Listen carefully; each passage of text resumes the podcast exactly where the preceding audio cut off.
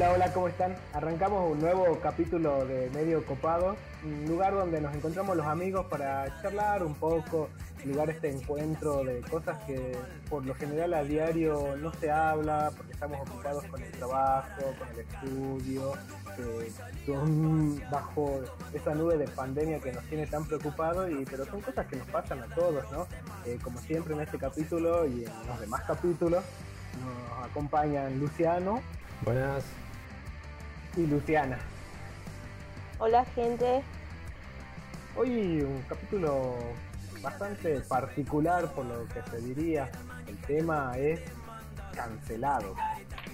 Cancelado. Ya siento que me suena la X así. Siento que mi cara se borra, el audio se desaparece, silenciado por 45 días, lo primero que se me ocurre, ¿o no? Sí, totalmente. Creo que esta semana y ya desde la semana pasada fue como un auge en las redes, el tema de la cancelación, ¿no? A, los influencers, a un par de influencers por dichos bastante este, desubicados, fuera de lugar y, este, y bueno, muy, muy, muy zarpados. Che, igual por ahí, un toque antes de que empecemos a hablar de los influencers, tendríamos que contar qué es cancelar, ¿no? Porque tenemos como una audiencia de variedad de edad. ¿Y qué sería cancelar? Sí, más vale. Sí, estamos en todo y cancelar sería... No, pero algo más puntual. Algo, eh, cancelar, eh, como se está utilizando el término, sería básicamente, o sea, dejar de seguir o dejar de consumir el contenido de esa persona, porque a ver, aclaremos, todo el mundo puede ser cancelado, sí, pero en el término que nosotros lo estamos usando es más que nada para em, personas muy conocidas, famosos básicamente, ¿no? Entonces por ahí se mandan una cagada, dicen algo, qué sé yo, la gente se embola y los cancela, los deja de seguir, deja de ver sus videos, sus películas, escuchar su música, porque bueno, puede pasar en distintos ámbitos. Es como si no existiera. O sea, sería básicamente, claro, básicamente dejar de consumir su, sus contenidos, sea lo que hagan, digamos. Igual, pero eso igual existe desde siempre. claro, justo Exactamente, remontando a viejos tiempos diríamos que desde las cavernas viene esto, donde, ah, donde ignorábamos a, lo cancelaban, pero lo decíamos, lo ignorábamos. Entonces estaba ahí la persona, la veíamos, no nos caía bien, no nos gustaba alguna algún dicho, alguna actitud. Entonces era como que estás, pero no existís para mí. Digamos que el, el primer el primer cancelado de la historia sería Judas, digamos, básicamente. Y le duró para, para la eternidad. Como para usar un ejemplo que conozcan todos. Cancelado cero.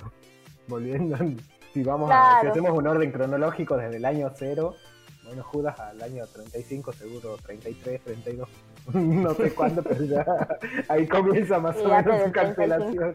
Es el que más tiempo de cancelación lleva. Exacto. Y, bueno, como decíamos, a ver, todos medio que podemos ser cancelados, pero quizás no con la terminología de, de ser cancelados, ¿no? Porque quizás lo que puede hacer uno por ahí le afecte o le moleste a algunas personas, pero no a miles y millones, como lo que haría un famoso, ¿no? O una persona con muchos seguidores. Ni siquiera un famoso, claro, una persona con seguidores, no es lo mismo que famoso. Claro, claro. Sí, sí, sí, no, no es lo mismo. Creo que tenemos actitudes que nos llevan también a veces al, camino de la cancelación, ¿no? Es como que todos tenemos... Con ciertas personas. Un toque de... Exacto de algo que no le agrada a nadie, porque obviamente en este mundo 3.0 donde toda la gente se conecta de todas partes, obviamente no a todo el mundo le podés caer bien, sobre todo yo que le caigo mal a todos, entonces como que vivimos cancelados. Sí, Diego es el cancelado de Jujuy, por todos y todas.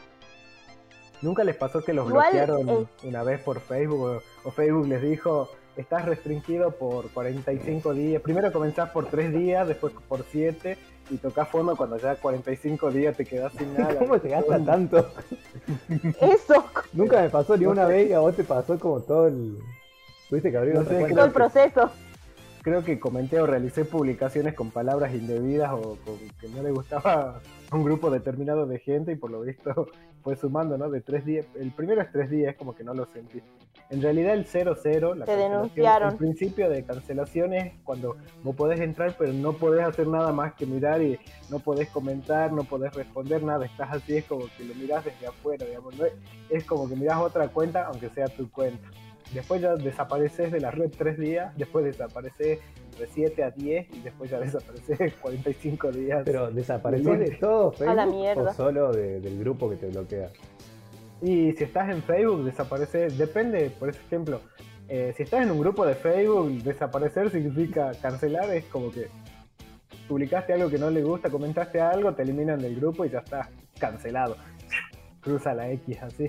Ahora si haces en tu perfil, digamos, bueno, publicas algo que no les gusta con contenido ofensivo o que la gente crea que es ofensivo o que no entiendan tu sarcasmo y bueno, también a veces quedas yo quedé cancelado creo que por pelotudo. Bueno, igual ahí en el caso de Diego para mí no sería cancelado, porque a Diego no lo conoce nadie. Y porque aparte ahí Diego se puede crear otra cuenta y chau. El, el término de cancelado para mí es con gente, por ejemplo, con lo que pasó ahora con los faraonas, es que la gente deje de consumir puntualmente su, contenido. Y no importa cuántas cuentas se haga, eh, va a haber gente que no lo va a ver. Exacto. Bueno, a ver, para entrar en contexto, este, lo que pasó con Martín Sirio, bueno, la faraona que tiene más de un millón de seguidores en, en Instagram y... A ver, siempre tuvo un humor bastante ácido, yo antes lo seguía, la verdad que me cagaba de risa con sus videos, pero llegó un punto en el que dije, para, el humor es una cosa que es graciosa, que a todos no, no, nos da gracia, qué sé yo, pero me parece que la discriminación y, la falta de, de, empatía con las otras personas es otra tuvo un par de, situaciones muy polémicas. Una que fue cuando mm, estaba, había ido a hacer un show, no sé si a, no sé puntualmente a qué provincia, no sé si a Chaco o qué, y había un señor eh, de una comunidad aborigen vendiendo mm, arcos y flechas, pero de modo decorativo, ¿no? Oh, y se armó una polémica porque subió un video cagándose de la risa, súper burlándose y lo empezaron a matar. Es más, en esa provincia, que en este momento no recuerdo cuál, lo declararon persona no grata, a pedido de la gente. En Chaco, ¿no? Sí, sí, sí, Bueno, entonces, o sea, como que viene de muchas situaciones. Bueno, ahí ya me cagué de odio. Viene de muchas situaciones muy de mierda, con el tema de ser también súper discriminador, de hablar de los gordos, de los flacos, de, los negros, de los blancos, de esto, de lo otro. Es más, él, él se autodenomina como una pobre niña rica y blanca, este, con problemas de blanco, y ahí como que te das cuenta de que vos lo podés hacer en ironía, con, todo el humor del mundo, qué sé yo, con, eh, con, con mucha este, para causar gracia, qué sé yo, pero hay momentos y cosas que estamos que ya no se pueden decir, o por lo menos no con la liviandad esa, ¿no? Porque me parece que estamos atravesando un cambio cultural súper importante nosotros como sociedad y que va siempre hacia mejor. Y hacer como estos comentarios totalmente retrógrados y fuera de lugar me parece que atrasa un montón hacia toda la evolución que se viene haciendo. Bueno, pero capaz que también, eh, para mí, bueno, llegó a ese límite porque sintió, digamos, como un cierto estatus que le otorgaba a sus seguidores, estar en las redes, ser compartido. Seguro. Igual no llegó a ningún límite, ¿no? Porque lo que pasó es con cosas viejas y, y el tipo siempre fue así. Y sigue igual. Claro, siempre fue así. no es que comenzó siendo bueno, haciéndose la mosquita muerta del ángel y después comenzó a hacer ese contenido. No, el contenido de él fue siempre, igual. Sí, sí, fue siempre una... O sea, una cagada en el sentido de que muy fuera de lugar, como te digo, al principio capaz que es gracioso y vos hasta como seguidor le podés permitir algún, alguna que otra cosa, pero ya cuando ves que va de derrape en derrape en derrape, es más, él, él denomina a sus seguidores para minions porque era como, bueno, Faraminios, vayan a atacarlo, a ponerle se peleó con Laura Fidalgo, vayan a atacarlo a Laura Fidalgo, pum, y de repente veías el Instagram de Laura Fidalgo y tenía 100.000 comentarios así, este, con frases típicas de Martín Sirio, que uno que por ahí no lo consume, no lo veo, no sigue, no entiende una mierda, ¿me entendés? Pero sí, una, mm, un nivel de, no sé, de egocentrismo, de, de estupidez, de falta de, no sé, falta de sentido común eh, increíble. Bueno, puntualmente lo que pasó ahora es que este, sacaron unos tweets de Martín Sirio en el cual hacía como referencias medio pedófilas a sus alumnos. bueno, no medio, bastante, la verdad que sí, no, bastante, la verdad que sí. Él es profesor de inglés y, y bueno, hubo un tiempo que ejerció la docencia y hacía comentarios que vos decís, no quiero que mi hijo estudie con este tipo o que este tipo sea su profesor porque eran demasiado fuera de lugar los comentarios. Y, los chicos menores de edad, por supuesto. No, bueno, pero surge, digamos, surge esto, es lo que vemos, eh, no medir los límites y hacer de la cultura del derrape, eh, derrapar dentro de la cultura del derrape. Creo que también eh, al no medir estos límites, bueno, no es tan fácil como parece el, el derrapar, donde decimos, ah, es fácil todo el tiempo derrapar, derrapar, derrapar, y no, la, la cultura del derrape es eso, ir hasta el límite nada más, pero no pasar esa línea, ni, borde, ni tocarla, sino bordearla, bordearla y pasar bien al lado, bien finito, es una delgada línea de separación y bueno, a veces pasa esto y les pasa a todos, a un montón de, de youtubers, influencers, este, también este, les pasa eso, hasta los tiktokers también que, que hacen este, no sé, que toman alguna temática y que creen que está bien por estar medio fuera de lugar y tienen cierto número de adeptos, pero después quieren hacer de eso un producto constante y ahí es donde empieza a causar molestia. Tal vez un, no sé, dentro de, de la sociedad como que tenemos es permitido ese pequeño límite de discriminación donde es como que tolerable, ¿viste? Es una discriminación, hace hacen broma o hacen gracia con la discriminación y tenemos como límites tolerables, que está mal, totalmente mal. Pero bueno, por ahí en este, este estatus que da la red, creen que son dioses y bueno, y derrapan y ahí pasa esto, quedan en el olvido, así como, como Bart Simpson y hoy en los olvidados, las faraonas, digamos, ¿viste? Ya, ya empezás a, a, dejarlo de seguir y también te pones este, a bloquearlo o a, a bardearlo también. Lo de la faraona es imperdonable, básicamente. Y lo de Uki no estoy tan al tanto. Bueno, eh, lo ubican a Uki, el que tiene muchas vacas. Sí, sí, sí, el TikToker también. Claro, bueno. El rubio, el de la pampa. una persona con mucha plata. No, no es un gaucho. Una persona con campo y mucha plata. Que además de tener un campo y muchas vacas y camionetas y todo lo que muestra en sus TikTok, tiene una marca de ropa. Mm. Entonces un día subió a sus historias que buscaba modelos. O sea, encima garroneando ahí, porque podría ir a una agencia, pagar modelos como corresponde, no. Quiso garronear modelos por Instagram que parece que la gente comenzó a coparse, a mandarle y de repente sube otra historia diciendo que no quería gordos. Que no en ser modelos cualquiera, que no quería gordos. Y en vez de hacer lo que creo que cualquier otra persona hubiese dicho que sería, uh, perdón, metí la pata, no, siguió y subió como unas 20 historias más bardeándose con la gente. Con una actitud bien de cheto insoportable. Y bueno, terminó perdiendo no sé cuántos seguidores, pero era como un reloj que iba en, en, descenso. En descenso en una cuenta atrás. Y no sé en qué habrá quedado, pero a él por lo menos lo cancelaron de uno. Después de la cancelación también, viene la, la, memificación, ¿no? Después de la cancelación viene la, la, memificación, digamos, es como que, viste que también es como el, contraataque a ese a esa actitud de mierda que tienen, entonces como que toman, por ejemplo, no sé, toman algo y una frase de, de mierda que dijeron que es la que llevó a la cancelación y lo vuelven meme como para terminar de, de enterrarlo, ¿viste? Que es como que ya después del meme ya no, no hay vuelta atrás. Te cancelan y te entierran con una tonelada de memes de, de 10.000 formas, digamos, que después la gente te recuerda porque en un meme saliste y saben que sos una gente de mierda, digamos. Sí, como también pasa la, ¿cómo se dice? La beatificación del que lo cancelan, ¿no? Porque crea su propio grupito de trolls. Y es como que no termina de estar cancelado, pero tiene ahí su, no sé, por ejemplo, los libertarios, que están por todos lados. Como de, que tienen ahí a, su, como a o todas esas cosas. Uy. Me parece como que, decían a veces con Uki o con los faraones puede pasar algo así. Más que nada con Uki, porque como que representa a un grupo bien marcado. Sí, el victimario se vuelve víctima, ¿no? Pasa un poco eso, porque de repente es como que vos pasás de, mandarte la cagada, la gente se embola, eh, te empiezan a matar por todos lados, la gente te perdona porque siente de nuevo un poco de empatía con vos, todo pasa a segundo plano, el quilombo, y vos terminás saliendo en medio, airioso de... Está bien, capaz que perdiste un montón de seguidores y qué sé yo, pero el quilombo por el cual se originó todo pasa a segundo plano. Y hasta quizás ganaste seguidores nuevos. Mm, no sé si a ese punto, ¿eh? No sé si a ese punto. No, yo creo que sí.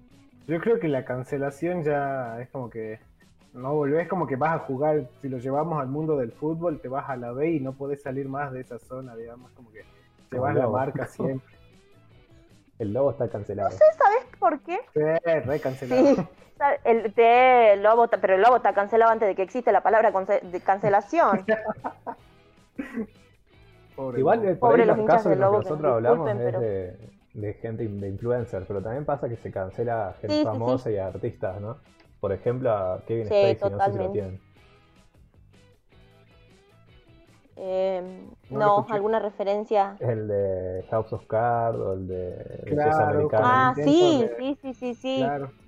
De, de violación había sido. Claro, con el, sí, de pedofilia en realidad. Ah, ah pedofilia.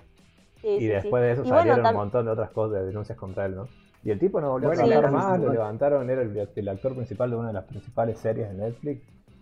Lo borraron de una, hicieron la serie de nuevo y... La serie continúa, digamos, sin Claro, o sea, ya había una cuarta temporada que, si no me equivoco, tenía cosas grabadas con él. Cuando pasó todo el quilombo, como que papelera de reciclaje, todo lo que tenían con él. Y volvieron a grabar sin él toda la serie. Lo mataron en la También pasa eso, ¿no? Como en el primer capítulo te dicen se murió. Chao. Se murió. Claro, como que. Y no va a revivir. Y creo que también estaba haciendo una película y, y, en la película, chao, cortaron toda la parte donde salía él. Sí, Sí, sí, sí, sí. Como que las productoras o, la gente que labura con ellos también como que se quiere despegar del quilombo, ¿no? Porque es como, bueno, seguimos laburando, es como que de cierto modo lo apañás y todo. Y saben, son conscientes de eh, el quilombo que se les puede venir con los seguidores, eh, no con los seguidores puntualmente, pero con los espectadores, con los fans, o sea, con, la gente en general. de cancelarlo, la misma gente después si esta serie por ejemplo no se despegaba de él iba a cancelar la serie y no la iban a ver Sí, y la serie puntualmente era de Netflix. Y capaz que se la agarraron hasta con Netflix y hoy no estamos hablando de Netflix y ya murió. Es verdad, sí, sí, totalmente. No creo que las productoras y todo eso lo hagan por una cuestión moral, sino lo hacen por negocio, ¿no? No, seguro, no, no es moral, obviamente. Pero ahí también va el hecho de como que ellos eh, son profesionales, o sea, se nota que tienen años en el negocio y saben cómo manejarse, a diferencia de los influencers que por ahí se hacen eh, famosos de un día para otro y en vez de remontar la situación, tratar de, como vos decías con lo de Uki hace rato, en vez de pedir disculpas, como que siguen y siguen y siguen porque siente que tienen un grado de impunidad súper grande, pero después cuando se dan cuenta, no, porque, o sea, vos sos lo que sos gracias a que la gente te consuma, eh, te consume. Está bien, es por tu contenido, por, por todo lo que vos haces, por supuesto, sin desmerecer a las personas que laburan, pero es gracias a la gente también. Vuelvo a caer. Es el síndrome del dios, creen que son intocables y es como que después la gente totalmente. hace clic en dejar de seguir o en denunciar. Vaya, no, no sé si dejar de seguir, pero en denunciar como ofensivo y es como que empiezan a caer en Bueno, a mí puntualmente con esta, con Uki, con, con la faraona, me pasó que no lo seguía ninguno de los dos, así que no pude hacer nada. Claro. Bueno, yo sí la seguía la faraona. Este, pero yo eh, no, no la dejé de ah. seguir ahora, pero sí lo voy a hacer. Es y eh, lo que pasó ¿Qué fue estás que esperando? ¿Hacer ahora era un Paraminions, no, no era un Paraminions.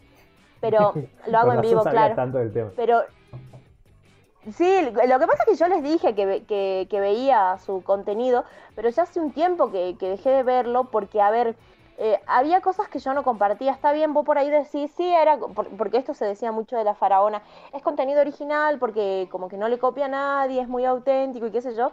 Y, pero grabarse cagando en el baño, fumando un faso, sí, te juro, grababa, grababa los cerotes, subía historia de los cerotes, haciéndose un enema. No, literal, ese era el... Sí, sí, sí, ese, ese es el contenido. Sí, a mí ahí me dejó de, gustar, la verdad, cuando empezó a hacer ese tipo de cosas, no. Bueno, esta es una de esas. Y como que cuando lo gracioso también ya deja de ser, no sé, pasa a lo, a lo burdo, a lo bizarro, sin hablar del ofensivo, ¿no? Es como que vos decís, no, no, no, no, no, no. Ahí ya no, no se puede. Y el hecho también de decir, por ejemplo, Martín Sirio tenía como este discurso de decir, no, porque yo soy re, este, como con la mente abierta, soy súper este, comprensivo y de repente te veías que estaba discriminando al, de la comunidad originaria, al boliviano, al negro, al pobre, porque también tenía un discurso muy fuerte con el pobre, este, y bueno, cosas así. ¿Y cómo, cómo hacemos para separar, por ejemplo, obviamente ninguno de nosotros conoce a Martín Sirio, cuánto de ese era un personaje y cuánto era él? Porque, por ejemplo, con Capuzoto no pasa. Claro. Nadie piensa que Capuzoto es como no. Vainilla, por ejemplo. No. No. Porque eso lo dice él mismo. Él mismo se compara en un momento, pero es como que, no sé, para mí no hay punto de comparación. No, me parece que tiene que ver también con el hecho de que un actor, cuando vos ves un programa con un actor, sabes que esa persona está interpretando personajes. En cambio, cuando vos ves un influencer, supuestamente estás viendo a la persona en realidad, ¿no? Está bien, capaz que sí se esconden atrás de un... creo que ningún influencer debe ser como es frente a cámara en su vida real. ¿O ustedes creen que sí? Yo creo un poco que sí y un poco que potencian eso que son, ¿no? O sea, si vos sos eh, eh, una mierda de persona, potencias eso. Eh, si vos sos, qué sé yo, por ahí gracioso, también tratas de potenciar eso. Pero para mí hay un poco de, de la persona ahí.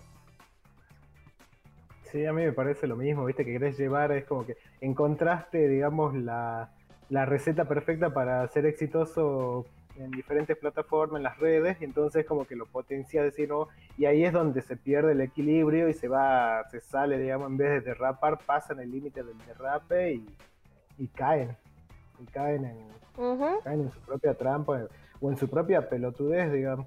Yo creo que todo, el, más se da en lo que es este en los influencers, en los youtubers, en los tiktokers, en todos ellos sí, se da eso, digamos. bueno, pero ahí justamente. Porque no tenés nunca un contacto con la gente, entonces como que es más fácil eh, es más fácil llegar a la gente, pero al mismo tiempo es más fácil, es más difícil sostener esa gente, digamos. no creo que sea fácil llegar a la gente, pero justamente ahí vos decís, encontraron la receta mm. para llegar a la gente. O sea que tuvieron que pasar por varias cosas, tipo de contenido, personalidades, todo. O sea que no creo que sean realmente. No siempre, Lu, no siempre, porque justamente con esto de las redes sociales también hay eh, casos de un abrupto crecimiento porque, porque, ponele, porque se te viraliza eh, un, no sé, un TikTok, eh, una historia, un qué sé yo, empiezan a compartir, a compartir y por ahí, o sea, ni siquiera tuviste demasiado tiempo para pensar. Aparte, eh, pasa mucho con los influencers, no con Martín Sirio, porque Martín Sirio ya tiene como 34 años. Encima de eso, o sea, no es un pibe que vos decís, claro, que vos decís, bueno, a ver, puede ser que sea medio pelotudo, o sea, por la edad, no, es pelotudo porque es pelotudo realmente. Pero vos este, decís, Em, muchos de, los influencers son muy jóvenes, eh, son muy pendejos porque bueno, es lo que quieren hacer, digamos, ahora todos los jóvenes, ser famosos en TikTok, ser famosos en las redes, ser influencer, esto, y bueno, por ahí es como que deja mucho que desear eso también, ¿no? El tema de, por ahí la edad y con todo el contenido que ellos se ponen en la espalda, te das cuenta de que no, no lo pueden, no lo saben sobrellevar. Se ahogan en su propia mierda. Esa es la conclusión. Sí, sí, sí, totalmente. Bueno, y volviendo ahí al tema de los límites, el límite del humor, poner en el personaje este, personaje o persona, que sea Martín Sirio. Eh, sí. ¿A dónde está el límite? Porque también, a ver, ¿qué, hace que lo destaque? Yo creo que más o menos cualquier persona que use redes sociales sabe quién es la faraona, por más que no lo consuma o no. Sí. Y creo que justamente eso que está siempre derrapando y ahí al límite hace que se destaque, por ejemplo, no sé, los miles de pibes que hoy comienzan a streamear y hacen lo mismo que hace Coscu o cualquier otro streamer conocido. Sí. Entonces, ¿dónde está el límite? Creo que. Y creo que en los últimos años, con la conciencia social que se generó, yo creo que, que los límites cada vez son más finos, ¿no? El hecho de, por ejemplo, nosotros hablábamos de Yayo en un momento. Este, el Yayo, Claro, ya yo en un momento fue muy gracioso y vos lo veías y, te cagabas de risa y ahora ya eso no causa gracia, no causa simpatía, es más, causa mucho rechazo y todo. Y no es porque ahora esté mal, siempre estuvo mal, pero con la conciencia que nosotros agarramos nos damos cuenta recién ahora de que está mal, ¿me entendés? Por ahí el tema de de, marcar el machismo, no puntualmente ya yo, sino en general, en cosas que antes eran graciosas y ahora no. El tema por ahí de, qué sé yo, de los animales, eh, la falta de cuidado a los animales, un montón de cosas que hoy en día son sumamente importantes para la sociedad y que en ese momento quizás eh, no se lo veía así. para mí el límite está en no ofender de forma completa al otro. O sea, ofenderle un poquitito sí, pero ya cuando pasas el, lo ofendes completamente, ese ya es el límite, digamos, y ahí ya quedas fuera, fuera de todo. Reírse con él, no de él. Claro, el famoso ese es como los límites tolerables que, que, tiene la sociedad de boludez y por ahí no pasar ese límite tolerable, digamos, viste, a todos nos pasó causa gracia también a veces el mismo humor negro, ácido, y inclusive el humor que derrapa y el humor ofensivo también. Por ahí siempre tiramos una risa. Y por ahí nos toca a nosotros, pero muy de encima y nos reímos. Pero ya cuando nos toca completamente, ahí es cuando sentimos también el límite y es donde nosotros decimos, no, este es un pelotudo, no, este es una boluda, no, no lo sigo más. Y creo que ahí están los, los límites, digamos. Por eso es tan difícil poder este, derrapar, digamos, aunque todos piensen que es una pelotudez, que es lo más difícil poder derrapar sin ofender a tantas personas y a tanta Y sin quedar pegado, que es lo que pasó ahora a, la, la, digamos, quedó pegado a, eso. Sí, sí, sí. Y es más, ponerle paso también con la, con, lo, con la televisión, ¿no? El hecho de que por ahí vos ves contenido de hace unos 10, 20 años, que en ese momento quizás era súper gracioso, y ahora te das cuenta que de cierto modo es ofensivo y vos te sentís como hasta... o sea, el bailando, ¿cuándo hizo el bueno, cambio? Y tampoco fue tan cambio. Sí, es verdad. Es verdad, es verdad, de hace unos tres años. O intruso, este, todos esos programas que buscaron hacer un volantazo de repente fue hace poco, fue hace dos, tres años. Allá por los 90, rompe portones, me acuerdo, rompe portones. No tengo idea. están todos casi como. No sé. Era un programa como de teatro donde. Mm, era como un programa de sketch, así como ponía Franchella. Ajá. Eh, culiado, tampoco son tan. No, no sé, yo soy centennial. Ustedes son los milenios. Era como ponía Franchella. Un programa en TV de sketch, pero rompe portones iba más como al límite, ¿viste? Mujeres ya con mujeres con cuerpos exuberantes, mostrando todas las partes y siempre haciendo alusión al doble sentido y a la doble interpretación y llevando un poco más al, toque del cuerpo femenino, digamos, naturalizaba el acoso, para mí naturalizaba el acoso y era gracioso en ese claro. Hoy estarían en cana todos, bueno, la mayoría está muerta, Emilio Diz y todos eso, están todos muertos, digamos, pero y ya las mujeres que hacían eso ya tampoco se dedican a hacer este ostentación de su cuerpo ni nada, digamos. Qué incómodo que eso eran programas, eran programas familiares, porque no eran programas que era como que se veían en la mesa, estaban comiendo. Claro. En horario estelar, ¿viste? Era como... Claro. Qué incómodo. Y Franchella, el mismo Franchella también, o sea, a ver, eh, yo sé que la gente lo ama y es un actorazo Franchella, pero el, los programas que hacía con Julieta Prandi, el programa que hacía con Julieta Prandi o los distintos sketches eran bastante ofensivos viéndolos hoy en día. Porque también fomentaban el acoso, la pedofilia, claro. Es como que vos decís no. Era gracioso en ese momento, pero... En ese momento e, era gracioso, pero no dejaba de... Ojo, ¿eh? Era gracioso, pero no dejaba de estar mal. Porque estaba mal, pero quizás nosotros ahora recién podemos ver o entender que está mal por bueno, por estos cambios que estamos sufriendo. Guido Casca diría, está mal, pero no tan mal. No, está mal, pero sí mal. Sí está mal. Inserte meme de Es más, hasta hay polémica con. es más, hasta hay polémica con Casado con Hijos, que es un programa súper visto hasta el día de hoy, ¿no? Cuando, cuando le pidieron a los actores volver a juntarse, Erika Rivas, la que hace de, de María Elena, eh, dijo que no, porque ella considera que su, que su personaje ofende a la mujer. Y ese no es un programa tampoco muy viejo, que tiene 10 años, casado con hijos. Sí, 10 años.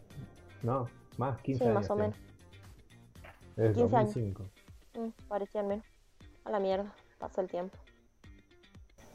Bueno, esto también como que no, no, nos hace pensar mucho el hecho de que cada persona que, que tiene que estar frente a un micrófono, frente a una pantalla, lo tiene que hacer con toda la responsabilidad y el respeto que merece, ¿no? Porque está bien el humor negro y, reírnos y, bromear y todo, pero sin ofender a las personas, a, las comunidades, a, la a las distintas situaciones de la vida que, que hoy en día están este, tomando mucho poder y no burlarnos de eso. Y el tema de la pedofilia, a ver, volviendo a lo de Martín Sirio, es realmente imperdonable, porque él trató de justificarse, pero ¿cómo justificás eh, eh, haciendo alusión a eso, cuando es un hecho total, totalmente repudiable, y no desde ahora, sino desde siempre. Y con, ese, y con eso no se jode, porque no se jode. Sí, pero igual yo entiendo cómo se quiere justificar, no lo justifico, pero sí es verdad que Twitter es una cloaca. Twitter es un lugar que te puedes encontrar con cada cosa de mierda. O sea, es la. No es la Deep Web, pero te pones a leer lo que ponen, es la puerta de entrada. Sí, totalmente. Porque realmente se van muy al pasto todo el tiempo y. Y a ver, ¿qué pasa también? En Twitter hay un montón de gente anónima, un montón, un montón de gente y por ahí queda en un tweet. ¿Qué es lo que le pasó a él en, hace 10 años o hace 5? Porque cada vez salen tweets de diferentes años. Sí, es viejo. Pero bueno, ahí también entra, tanto que hablamos de que hay que construirse y cómo vamos cambiando con eso, qué pasa con el pasado, porque tampoco el pasado no se puede borrar. Y si ya te construiste y no... A ver, el tema también de, Martín Sirio es que él estaba bardeando al Dipi por canciones de cumbia y te salieron con eso y quedó remil mal parado. Sí, sí, sí, sí, sí. Que es un humor asqueroso, realmente muy nefasto, horrible todo. Pero yo no creo que él realmente sea pedófilo. No, yo tampoco. A ver, porque como te digo, yo lo seguía y mm, Martín Sirio puede tener muchas cosas, pero tampoco en este último tiempo como que hizo mucha alusión a eso. Eh, por lo cual yo no tampoco creo que sea pedófilo, pero el, el, hecho es también de meterte con temas tan sensibles para la sociedad y que, a ver, hace 15, 20 años, tanto hace 15 como 20 años, es un tema totalmente repudiable, ¿me entendés? No es solo de ahora esto. El tema es... Exacto. Twitter. O sea, ver lo que es Twitter. Sí. Twitter es un lugar donde la palabra mogólico se usa como si nada, donde se habla de pedofilia, se habla de un montón de cosas como si nada. Y donde la mayoría de, los de, la gente que más tuitea, que más seguidores tiene, por lo general no se les conoce la cara. Que pues seguramente era lo que le pasaba a Martín Sirio en el momento que publicó eso y después se hizo conocido y siguió con el mismo Instagram. Claro, aparte lo hace, lo hizo hace años, sí, eso La moraleja sería, si te haces conocido, borra todas tus redes sociales y hacerte de nuevo, porque si no... Es verdad. O aparte también, hasta esto, ¿no? Eh, el hecho de... ¿Qué hace uno eh, para llegar, ¿no? Eh, ¿Hasta dónde te pones también un límite para hacerte conocido? Porque por lo general te haces conocido por algo que se, que se viraliza tuyo un Twitter que entra en trending topic o un video que se, que se viraliza o cosas así, ¿me entendés? Y por lo general no es con cosas muy buenas, siempre es algo que genere polémica. Pero el hecho de esta delgada línea entre lo que está bien, que ni siquiera es entre lo que está bien y está mal, porque esto claramente está mal, pero esta delgada, delgada línea de pasar el humor hacia lo que realmente está mal, es como, como que hay que ser mucho más responsable, ¿no? Eh, yo lo que rescato por ahí de todo esto es que me parece que la gente está comenzando a tener control sobre lo que consumimos, ¿no? Porque por ahí justamente las cancelaciones existían desde toda la vida, pero capaz que hace 20 años lo decidían dos productores y, listo. O sea, como que decían tal no sale más por lo que hizo y chao. Y capaz que así como decían tal no sale más, se le escondían un montón de cosas a gente conocida que nadie se enteraba y seguíamos consumiéndolo. Ahora ya el Seguro al ser todos, no solo los influencers, los actores, los músicos, están como todos muy expuestos por las redes, al toque la gente se entera de lo que pasó y, termina cancelando. Por ejemplo, no sé, Chano. Tocó borracho un par de veces y se le arruinó la carrera musical. Entonces, por ahí, lo único bueno que rescato de todo esto de la cultura de la cancelación es eso. Que cada vez nos hacemos más responsables de, lo que consumimos, sí. Sí, sí, sí. Es sumamente importante eso. Eh, dentro de esta cultura de cancelación, este, también se está, al ser cultura, se está volviendo una costumbre, digamos, donde se pierde el miedo, donde decir, no, yo ya no lo sigo, no, yo lo cancelo, no, no, yo lo denuncio, y creo que se está naturalizando un poco más el, la tolerancia a la boludez, digamos. Entonces, como que a todos nos gusta el humor, las boludeces, pero cuando pasan los límites y se vuelve ofensivo, lo cancelamos. Y eso también está bueno, ¿no? Que cancelemos todo a la gilada, a todos los que dicen pelotudeces, digamos por ejemplo, nosotros, bueno, si boludeamos, no nos van a dejar surgir ni, nos van a cancelar. No, nosotros nos llevamos así conocido, tenemos que borrar todos los capítulos de medios copados. tenemos que poner un pip a Diego. bueno, antes que sigamos metiendo la pata, entonces cerramos acá. Antes que, antes que nos construyamos, antes que nos volvamos los cancelados, cerremos, cerremos antes que nos, vamos. Nos vemos. nos vemos. Chao, nos vemos. Ahora sí.